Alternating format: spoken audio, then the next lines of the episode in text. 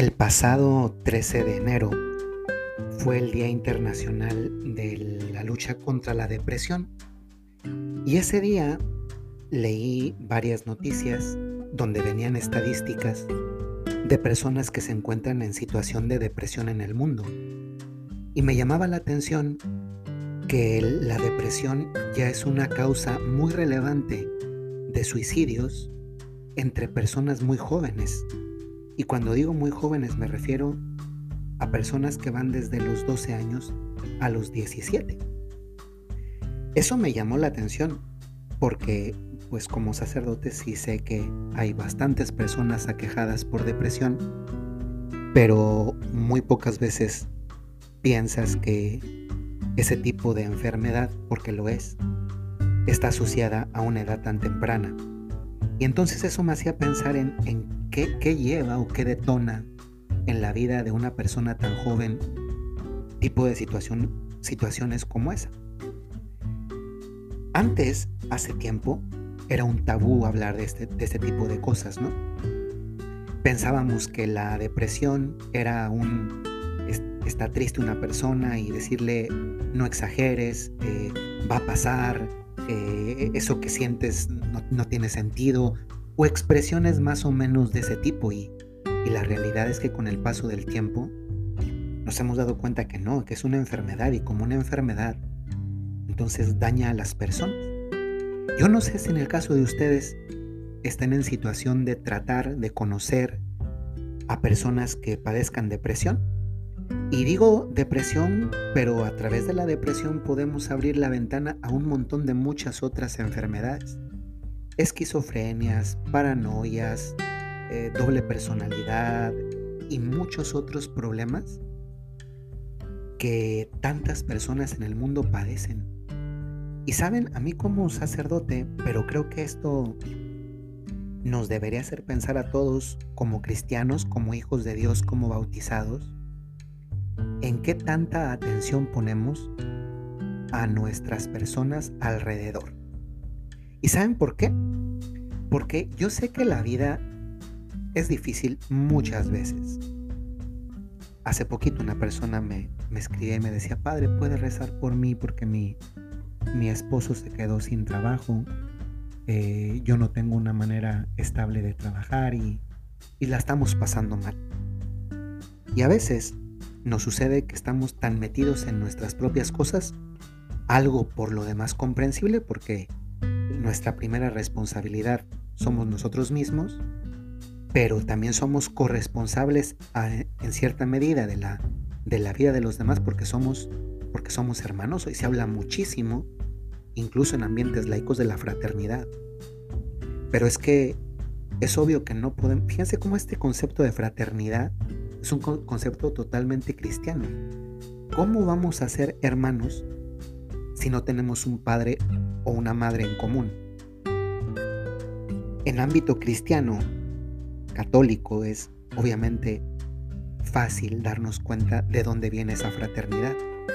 De ahí que en la iglesia, por ejemplo, cuando el sacerdote habla a la asamblea, le puede llamar desde luego hijos en, en virtud de su paternidad espiritual, pero también muchas veces, de hecho, tanto el sacerdote como los obispos llaman hermanos, porque somos una comunidad de hermanos, porque tenemos un Padre común que es Dios Padre.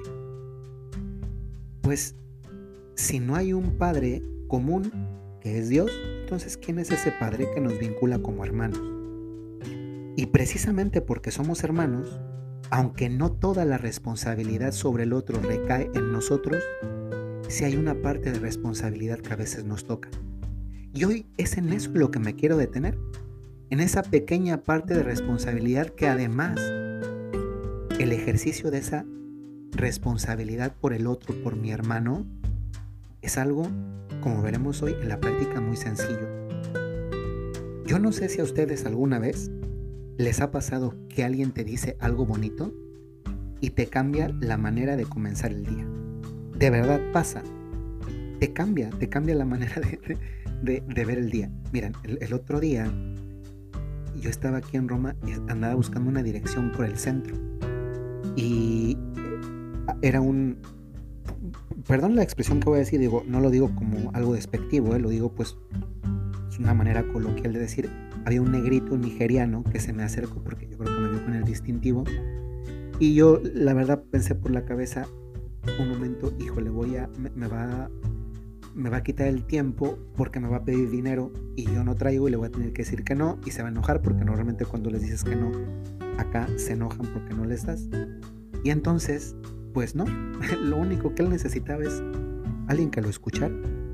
Era un chico de 26 años, jovencito, eh, negrito, morenito. Bueno, no, la verdad es que negrito, ¿no? Y que es las, cosas como son. También eso, dicho con sencillez, pues es constatar la realidad. O sea, porque ya, lo, ya ven que se les mete las modas de la discriminación y no, pues no lo digo por eso. Yo soy prietito, él es negrito, otros son rojitos, otros son amarillitos, pero bueno, él era negrito, de Nigeria, 26 años. Y me decía que ya llevaba cuatro meses ahí en Roma, es un inmigrante ilegal, y no conseguía trabajo ni ayuda. Y estaba, y lo único que me preguntaba era, ¿a dónde ir? O sea, ¿a dónde pedir ayuda? Y, ¿saben qué fue lo que yo que estaba pensando en, mis adentros de la necesidad que tenía de trasladarme a otro lugar y del tiempo que, entre comillas, estaba perdiendo. Digo, también eso pasa por la mente de nosotros los sacerdotes, al menos de mí que soy tan imperfecto. Pero, y además traía un poquito de mal humor por una situación vivida en otro contexto, que no es el caso platicar aquí, porque si no eso se va a convertir en ventaneando en lugar del podcast del Padre Mújica. Eh, entonces, eh, estaba un poquito molesto por una cosa que había pasado y después de que me cuenta eso, me dice, de que me cuenta su situación a este muchacho, que tiene un nombre en su lengua que la verdad no me lo aprendí porque estaba difícil, y me dice, es que me acerqué a ti porque tú tienes cara de bueno. yo ya me vi en el espejo y, yo le digo a Dios, Dios mío, ayúdame a ver esa cara de bueno que vio el, el negrito nigeriano en mí. Porque yo no la encuentro. Pero miren, eso que me dijo tú tienes la cara de bueno, es que hizo que se me olvidara ese, ese enojo que traía por una cosa que había vivido en otro contexto. O sea, me cambió. Sentí bonito, eh, dije, ay, qué, o sea, eh, entiéndase, ¿no? Entre comillas, me conquistó que me hubiera dicho eso. O sea, ahora ya le daba toda mi atención. O sea, desde luego que no lo hizo para ganarme. Pues eso le salió. Apenas si sabía hablar italiano hablaba itanglish porque hablaba entre italiano y hablaba español mezclado. Y pues yo entre medio le entendí una cosa y medio no le entendía la otra, pero eso sí lo entendí. ¿Saben por qué les cuento esto? Porque también a nosotros, cuando alguien nos dice una cosa linda, nos cambia la vida. Al menos ese pedacito de vida que es lo único que tenemos en ese momento. ¿Y saben cuál es el problema hoy en día? Que hay muchas personas que tienen problemas en su cabeza, que tienen problemas en su vida, que tienen problemas en su corazón, que incluso siendo bellas, no son capaces de descubrir esa belleza en sí mismos. Belleza de todo tipo, ¿eh? ¿Cuántas personas tienen la belleza de saber escuchar? ¿Cuántas personas tienen la belleza de la discreción?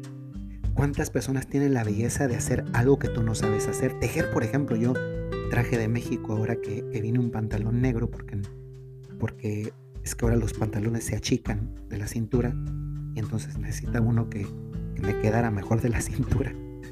Y entonces, pues no me lo puedo poner porque de la bastilla no, no está bien acomodado para mi medida. Y yo no sé hacer una bastilla. Y hay personas que saben subir una bastilla.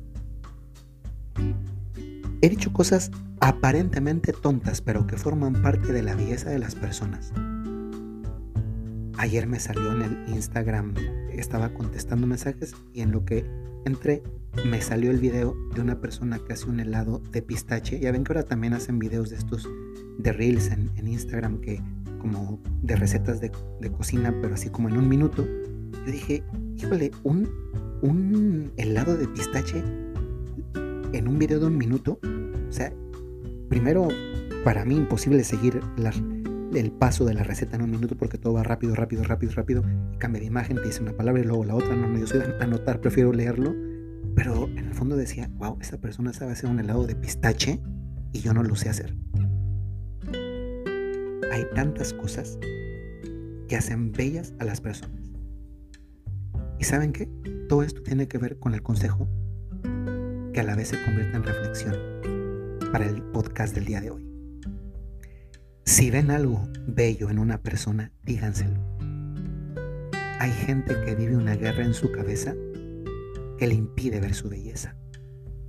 Y yo quiero dedicar este podcast, dado que yo trabajé seis años en México, en Saltillo, en Monclova, en Piedras Negras, en Sabinas y un poquito por extensión en, San Antonio, Texas.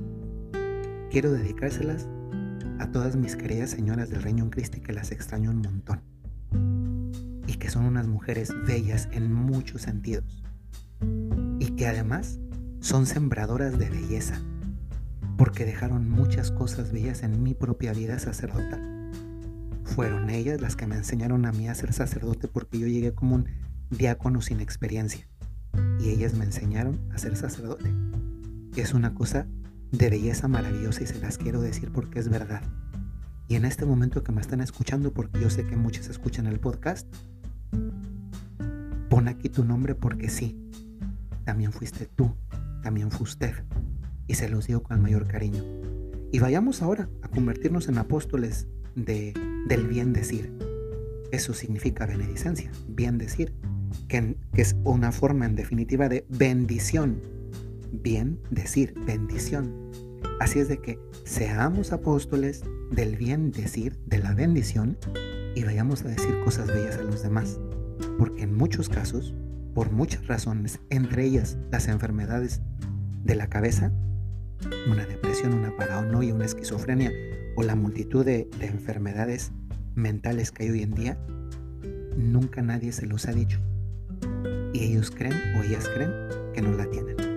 Que el Señor les bendiga, que tengan muy bonito día. Soy el Padre Jorge Enrique Mújica de los Padres Legionarios de Cristo y les mando un saludo muy cordial recordándoles como lo hago siempre. Si tienen un talento, si tienen una cualidad, tienen una